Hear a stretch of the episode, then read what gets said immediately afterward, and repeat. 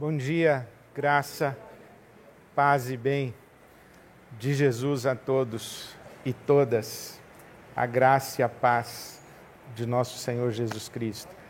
Você que está aqui, é você que está longe, onde você estiver, quando estiver, a palavra de Deus alcance seu coração. Para nós, uma alegria estarmos juntos. Já ouvimos tanto de Deus, já recebemos tanto de Deus, já fomos tão abençoados, já expressamos nossas canções, nossas orações, e para mim é uma alegria repartir o Evangelho de hoje com você. E trago no coração a mais extraordinária palavra de Jesus. Talvez a mais difícil e para alguns de nós praticamente impossível. Essa palavra de Jesus que é a, a prova final da maturidade espiritual, ou é a evidência maior da nossa experiência espiritual e da nossa experiência de Deus. Nenhuma experiência humana talvez nos aproxime de Deus tanto quanto, ou nenhuma experiência humana talvez evidencie tanto a nossa proximidade de Deus e a nossa semelhança com Deus quanto essa experiência que Jesus coloca diante de nós como uma exigência do seu discipulado. Fazer o caminho de Jesus, fazer o caminho de Jesus do jeito de Jesus e fazer o caminho de Jesus com Jesus implica passar por esse dia, passar por essa hora, passar por essa experiência. Eu me refiro ao Evangelho de Mateus, o capítulo 5, e leio a partir do verso 43. Nunca antes de Jesus alguém havia pronunciado tais palavras e acredito que mesmo depois de Jesus, poucas pessoas tiveram a coragem e a grandeza de não apenas pronunciá-las, como principalmente de vivenciá-las e de experimentá-las. Essas pessoas que têm essa coragem de afirmar estas palavras e principalmente de vivê-las, nós as colocamos num lugar de pessoas extraordinárias pessoas como se fossem de um outro mundo, pessoas de uma outra, de, um, de uma outra categoria espiritual. Eu me refiro a Mateus capítulo 5, começo a ler o verso 43. Vocês ouviram o que foi dito: ame o seu próximo e odeie o seu inimigo. Mas eu, porém, lhes digo: amem os seus inimigos Amem os seus inimigos e orem por aqueles que perseguem vocês, para que vocês venham a ser filhos de seu Pai que está nos céus. Olha que interessante. Ame o seu inimigo para que você venha a ser filho do Pai que está no céu. Jesus explicitamente condiciona a nossa experiência como filhos e filhas de Deus ao amar os inimigos. Ame os seus inimigos, orem por aqueles que os perseguem, para que vocês venham a ser filhos de seu Pai que está, nos, que está nos céus. Porque ele faz raiar o seu sol sobre maus e bons, e derrama chuva sobre justos e injustos. Se vocês amarem aqueles que os amam, que recompensa vocês receberão? Até os publicanos, até os que não conhecem a Deus, fazem isso. E se saudarem apenas os seus irmãos, o que estão fazendo de extraordinário? Vocês não são pessoas extraordinárias se, você só se, se vocês só se relacionam com as pessoas que vocês gostam. Se vocês só se dão bem, só desejam o bem, as pessoas que desejam o bem de vocês. Vocês não são extraordinários. Portanto, sejam perfeitos, como perfeito é o Pai celestial de vocês. Amar os inimigos é uma experiência extraordinária. Eu, inclusive, oro a Deus para que você não precise passar pela necessidade de amar o inimigo, mas eu duvido que você, se ainda não chegou nesse dia, que você não chegará. Amar os inimigos é a experiência absoluta da nossa relação com Deus. Amar os inimigos é a experiência que nos assemelha a Jesus e ao Jesus crucificado. Amar os inimigos, orar pelo bem dos nossos inimigos, é a experiência humana que nos, nos, nos, aproxima do Cristo crucificado, que, estando na cruz, ora pelos que o crucificam. Pai, perdoa-os, eles não sabem o que fazem, perdoa-os. Jesus, do alto da cruz, tendo sido açoitado, tendo sido desprezado, tendo sido negado, tendo sido traído, tendo sido ferido, machucado, rejeitado, tendo sido fisicamente abusado, agredido, torturado, do alto da sua cruz, ele ora: Pai, perdoa-os. Eles não sabem o que fazem. Do alto de sua cruz não há no coração de Jesus ódio, ressentimento, mágoa, desejo de vingança, retribuição maldosa. Por isso Jesus diz a nós: amem os seus inimigos. Exildo, o poeta grego, disse: faça o bem a quem faz bem a você, faça o mal a quem faz mal a você. Se alguém der alguma coisa a você, dê também. Mas se alguém não lhe der nada, ou para quem não lhe dá nada, não dê nada em troca também. Platão disse que justiça é fazer bem aos amigos e fazer mal aos inimigos.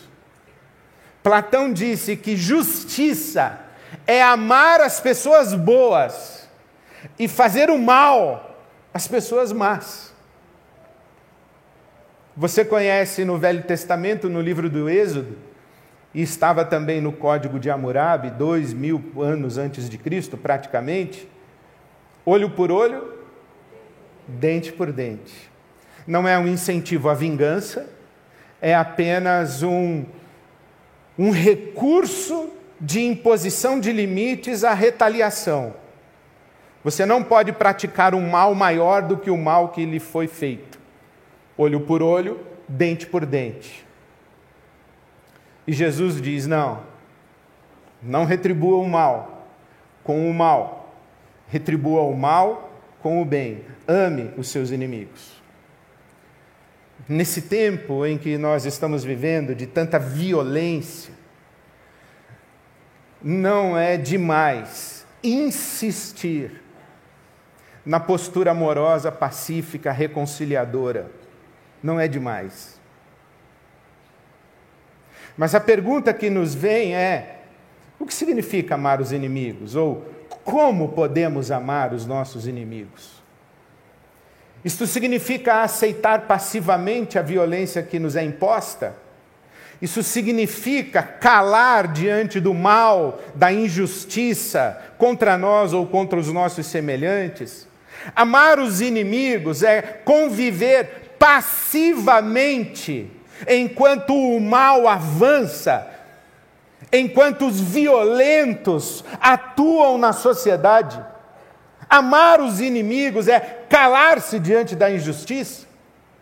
Amar os inimigos é sofrer o dano passivamente.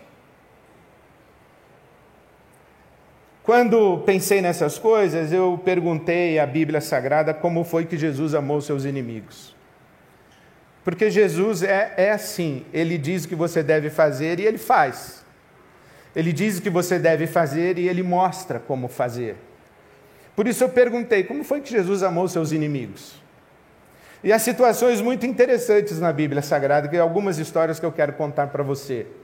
Primeiro, Jesus evitava confronto o máximo que podia. A Bíblia conta que quando Jesus percebia o ambiente hostil, ele saía. Esgueirava-se pelo meio da multidão e literalmente ia para um outro lugar, para um outro lado.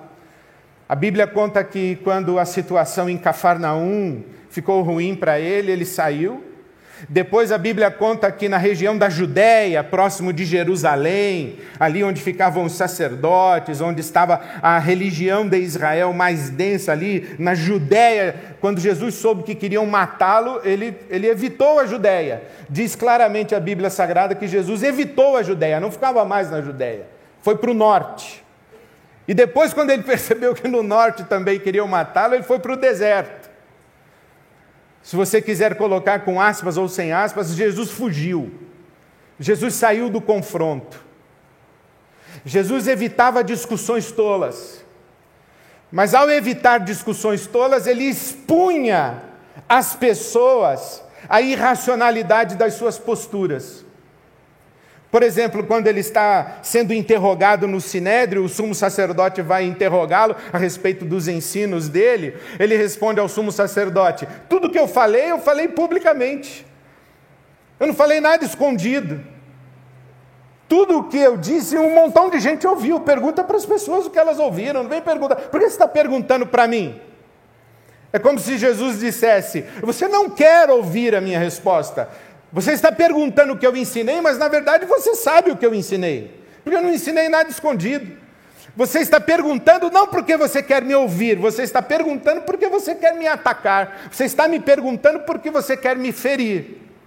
Então Jesus se recusa a dar resposta e expõe a inconveniência daquele que lhe pergunta. Quando aconteceu isso, eu estou em João capítulo 18, um guarda do sinédrio deu um tapa em Jesus, dizendo: Isso é jeito de falar com o sumo sacerdote? Jesus vira para o soldado e diz: Por que você me bateu? Que impressionante, né? Jesus não bate de volta, Jesus não se ressente, Jesus não fica irado, Jesus não perde a cabeça. Deve ser muito desconcertante alguém lhe agredir e você olhar bem dentro dos olhos dessa pessoa e falar: Por que você me bateu? Qual é a sua razão? O que você tem na cabeça? Você é tonto? O que, que vai dentro de você? O que leva você a ser violento comigo? Isto é uma forma de expor o agressor à sua própria consciência. Não é um abaixar a cabeça, omisso, passivo. Quando Jesus nos diz, vire a outra face, ele não está dizendo, quando você for agredido, abaixe a sua cabeça, saia calado. Não, ele está dizendo, vire a outra face. Quer bater de novo? Bate. Você precisa bater? Você precisa agredir? Você precisa ser violento? O que é que há dentro de você?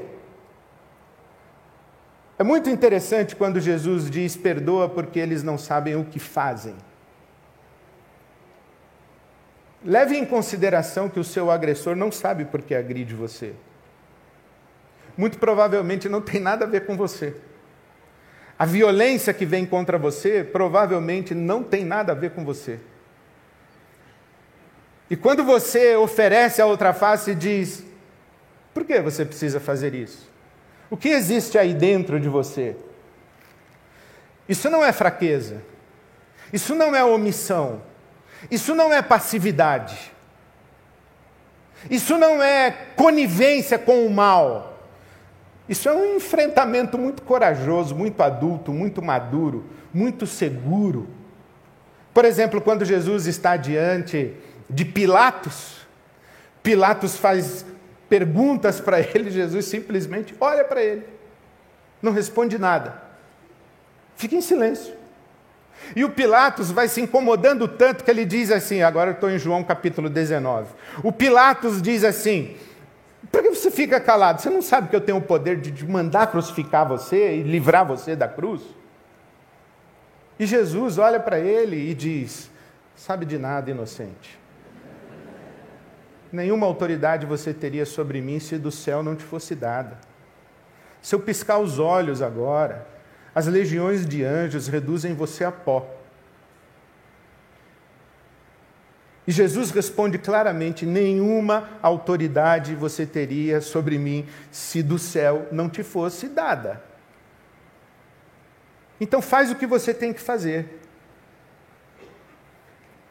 Não é passividade, não é fraqueza, não é covardia, não é omissão, é muita maturidade, é muita segurança, é muita consciência de si, é muito controle, é muito autocontrole. Há um momento, por exemplo, na vida de Jesus em que ele decide ir para Jerusalém. Estou em Lucas capítulo 9, versículo 51, que diz assim: que Jesus demonstrou no semblante o firme propósito de ir para Jerusalém. Aí ele vai para Jerusalém, mas ele manda os discípulos à frente dele, cauteloso, prudente. Estou indo para Jerusalém, verifica o caminho. E a primeira aldeia que os discípulos entram é uma aldeia samaritana, e eles são muito mal recebidos. E Tiago e João dizem para Jesus: O senhor quer que a gente mande cair fogo do céu? Nessas cidades aí da Samaria, esses samaritanos malditos. E Jesus responde para eles: Não, vocês não sabem de que espírito vocês são. Vocês não sabem de que espírito vocês são. Eu não vim para condenar não vim para condenar. Eu vim para redimir, eu vim para resgatar, eu vim para restaurar, eu vim para salvar. Eu não vim para fazer cair fogo. Eu não vim trazer juízo, eu vim trazer salvação.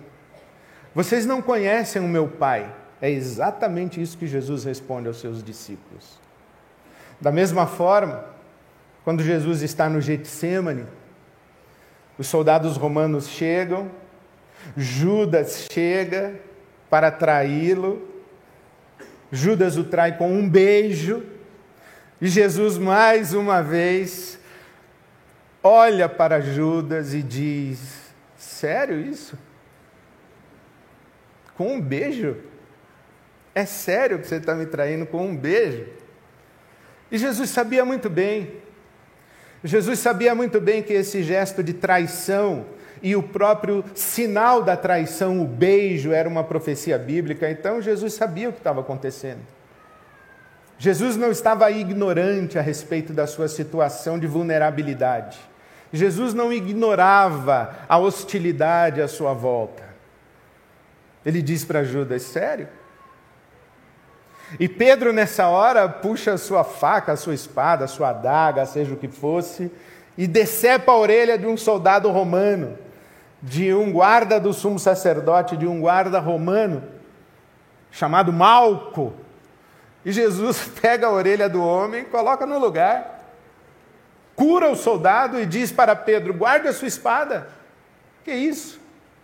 Guarde a sua espada, você não sabe que quem usa a espada vai morrer pela espada? Você não sabe que violência gera violência? Você não sabe que violência só multiplica violência? Você não sabe que se eu quisesse eu poderia chamar as legiões de anjos e me socorriam e vocês não seriam, não poderiam me prender? Guarda a sua espada. Martin Luther King diz que quando Jesus diz a Pedro, guarde a sua espada, ele está dizendo a todos os cristãos de todos os tempos: guardem as suas espadas. Guardem as suas espadas. Jesus não reage de maneira violenta. Mas ao mesmo tempo, houve um dia quando chegaram diante de Jesus e disseram para ele: Mestre, Herodes quer matar o Senhor. Falou que se o Senhor cruzar o caminho dele, ele, ele vai matar o Senhor. E Jesus diz assim: Herodes vai me matar? Digam aquela raposa Olha o respeito para com o rei, né? Ele não trata de excelência, majestade, senhor. Jesus diz: digam àquela raposa que eu expulso demônios hoje. Talvez, digo eu, não Senhor. Jesus estivesse dizendo: se ele passar na minha frente, eu expulso o demônio dele. É como se dissesse: diga aquele endemoniado que eu expulso demônios hoje, eu curo amanhã e ressuscito ao terceiro dia. Herodes vai me matar? Ah, tá de brincadeira. E Jesus segue o seu caminho. Quando vejo essa postura de Jesus, é claro que muito provavelmente Jesus não falava com a ironia que eu estou falando ou com os sentimentos mexidos com que eu estou falando. Mas quando eu observo Jesus caminhando e dizendo ame seus inimigos, eu não vejo um Jesus covarde. Eu não vejo um Jesus passivamente aceitando a violência. Eu vejo sim um Jesus que guarda o seu coração guarda o seu coração do ódio, da mágoa, do ressentimento. Eu vejo um Jesus intercedendo pelos seus inimigos, suplicando o perdão de Deus por eles, e se Jesus suplica o perdão de Deus aos seus inimigos, é claro que o seu próprio coração está disposto a perdoar. Quando eu vejo Jesus nos mandando amar os nossos inimigos e quando eu o vejo amando os seus inimigos, eu vejo Jesus mais ou menos dizendo o seguinte: vocês podem me odiar e vocês podem me matar, mas o que vocês não podem é me impedir de ser quem eu sou.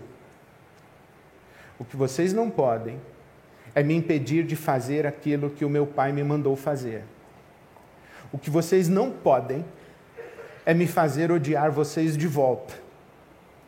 Vocês podem até me matar, mas o que vocês não podem é me fazer desejar matar vocês. Eu não estou falando aqui hoje a você, meu irmão, minha irmã, sobre amar os inimigos armados, violentos. Eu não estou falando necessariamente da violência da rua, de alguém que com uma arma em punho bate no vidro do seu carro. Eu não estou falando necessariamente dessa, dessa violência de alguém que numa briga de trânsito sai do carro com uma arma na mão. Não estou falando necessariamente disso. Também não estou falando necessariamente do o crime organizado no Brasil, o confronto das facções criminosas nas periferias das nossas cidades, o confronto de polícia com bandido. E isso é uma violência a respeito da qual nós devemos descansar a vida na mão de Deus, porque ela é muito maior do que nós. Eu não estou falando necessariamente desse conflito armado do nosso país, porque isso é caso de polícia, é caso de milícia, é caso de bandido. Não é disso necessariamente que eu estou falando. Disso eu confesso, eu oro a Deus e entrego a minha vida nas mãos de Deus e eu digo: Tua forte mão guarda os meus dias. Mas eu estou falando agora dessa violência, da, da agressividade passiva, da linguagem passivo-agressiva de uma relação conjugal. Eu estou falando do ambiente familiar hostil, de mágoas, de ressentimentos, de ódios, de hostilidades dentro de casa, o ressentimento para com o pai.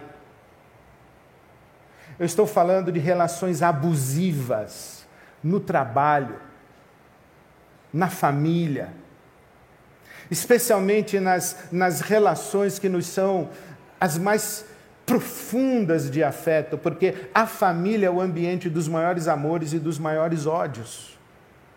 Ninguém pode nos ferir tão profundamente quanto as pessoas que dizem nos amar. Ninguém pode nos ferir tão profundamente quanto as pessoas que deveriam nos amar. Ninguém pode nos ferir tão profundamente quanto as pessoas que nós amamos.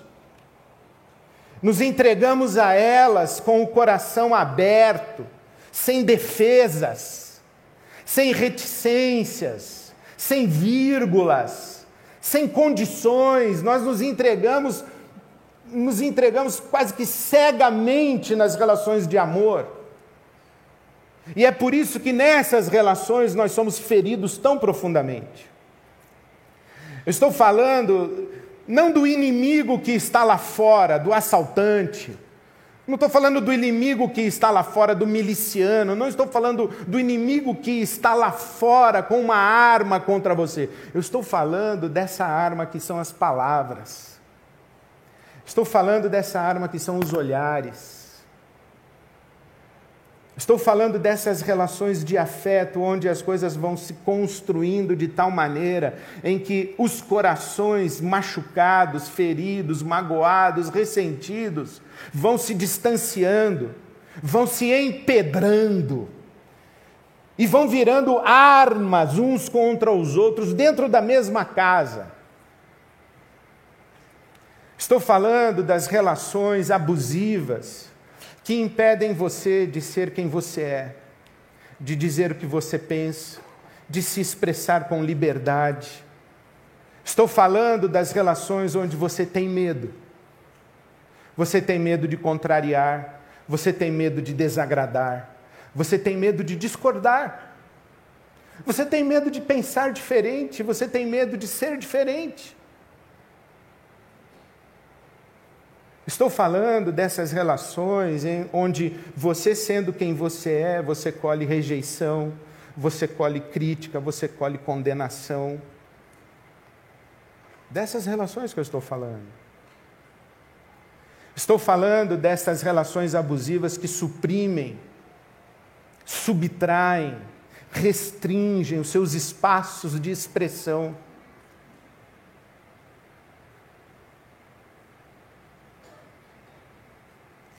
impedem você de ir e vir com liberdade, sem medo.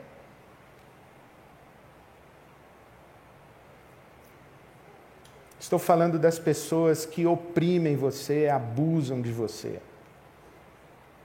Ah, pastor, Jesus mandou amar os inimigos. É, mandou amar. Mas Jesus amou. Amou e disse: opa, aí não. Não venha dizer para mim onde eu posso ir, onde eu não posso ir. Eu vou. Você pode me matar, mas você não pode me impedir de ir. Não venha dizer a mim se eu posso dizer isso ou deixar de dizer. Se eu posso curar ou não curar. Se eu posso expulsar demônios ou não posso expulsar demônios. Não venha dizer a mim, porque eu vou.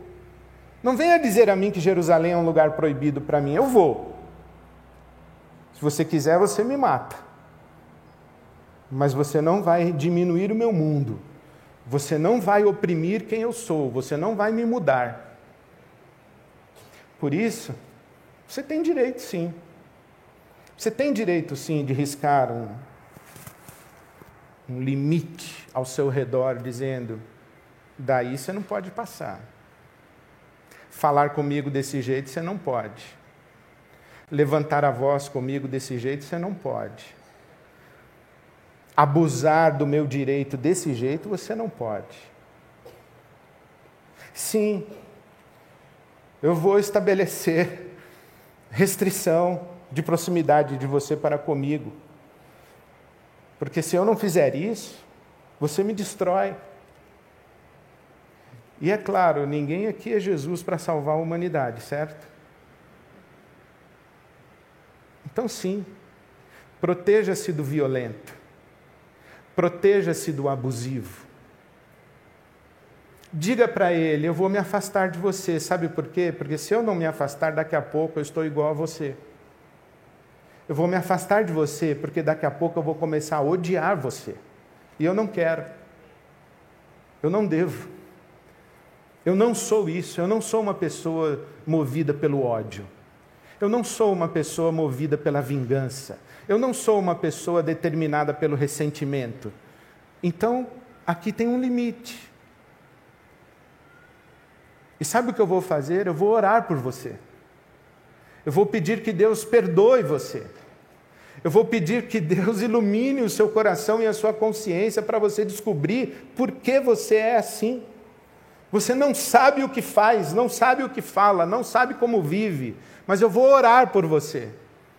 E vou orar sem ódio, eu vou orar sem mágoa, eu vou orar sem desejo de vingança, eu vou orar para abençoar a sua vida. Porque foi isso que Jesus me ensinou, foi isso que Jesus fez. Ame os seus inimigos, ore por eles, guarde o seu coração. Talvez poucas pessoas entenderam e viveram tão radicalmente amar os inimigos quanto Martin Luther King Jr.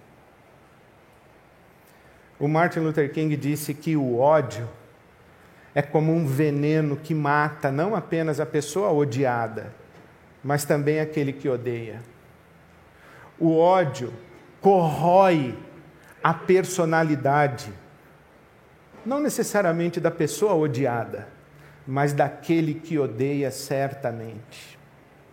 O ódio corrói as estruturas das sociedades, o ódio corrói as bases de uma família, de uma relação, de uma amizade. O ódio corrói, destrói. Palavras de Martin Luther King. Mas ele disse uma coisa muito bonita também. Naquela época da, da luta pelos direitos civis dos negros nos Estados Unidos, quando especialmente Luther King convocou a, a marcha de Selma para Montgomery, e marcharam exigindo direito de voto. Foram para a sede do governo exigir direito de voto. E os policiais soltaram cachorros, agrediram, foram violentos. Na primeira tentativa da marcha, o dia ficou conhecido como Domingo Sangrento. Mas eles não desistiram, eles falaram: vai ter outra marcha. Fizeram três.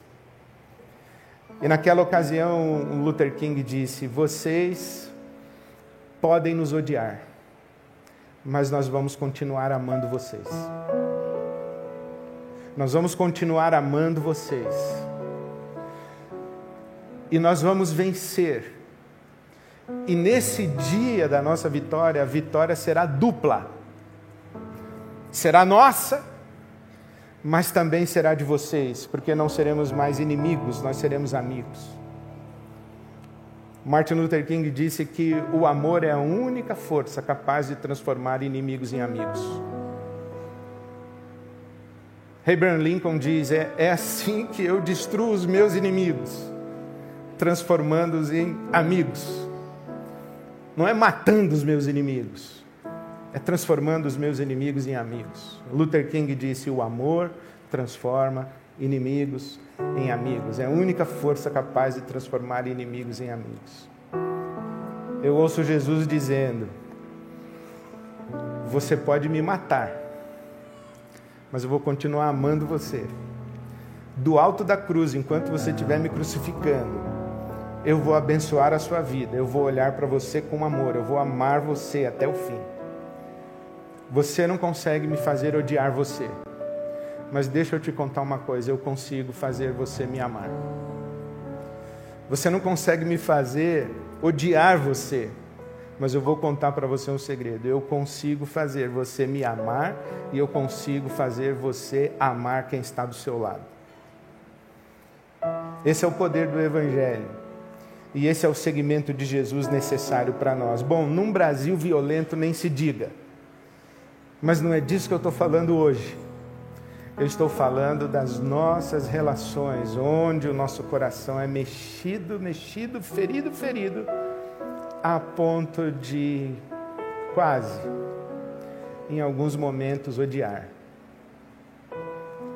Eu me lembro um dia quando fui aconselhar um jovem. Ele me aguardava num restaurante onde ele mesmo sugeriu que nós nos encontrássemos. Ele estava sentado de cabeça baixa. E eu cheguei. Naquele dia levei comigo o meu amigo, o pastor Carlos Bregantinho. O Brega estava comigo. Chegamos, sentamos. Aquele moço sentado de cabeça baixa num canto. Não deu bom dia, não deu boa tarde, não sorriu. Apenas levantou os olhos e disse: Eu não odeio meu pai. E ali começou uma longa história de você não consegue me fazer odiar você.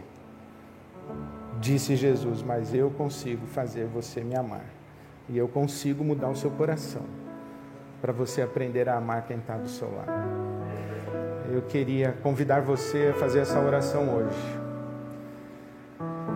E enquanto eu falei, eu sei que você visitou e o Espírito de Deus trouxe à sua memória as relações de inimizades, de hostilidade que você viveu ou vive. E eu queria convidar você a orar a Deus, dizendo: Deus, me dá esse teu amor. Transforma o meu coração, me ajuda a amar quem não me ama. Me ajuda a amar quem não me amou. Me ajuda a amar quem deveria me amar. Me ajuda a amar quem me feriu. Me ajuda a amar e buscar de volta quem eu coloquei do lado de fora da minha vida, quem eu coloquei do lado de fora da minha mesa. Me ajuda. Me ajuda a buscar em amor. Porque eu quero ser teu filho, eu quero ser tua filha amando não apenas quem me ama, amando não apenas as pessoas de quem eu gosto que gostam de mim, mas amando, amando de verdade, especialmente aqueles que me têm como inimigo. Hoje é dia de batismo. E eu digo a você, eu que não queria ser batizado num dia como hoje porque o primeiro dia e o primeiro passo para fora dessas águas, de alguém que diz: Jesus é o Senhor da minha vida, é um passo na direção de amar, e de amar tão radicalmente que chega a ponto de amar o inimigo. Deus abençoe vocês e encha o coração de vocês de amor. Amém.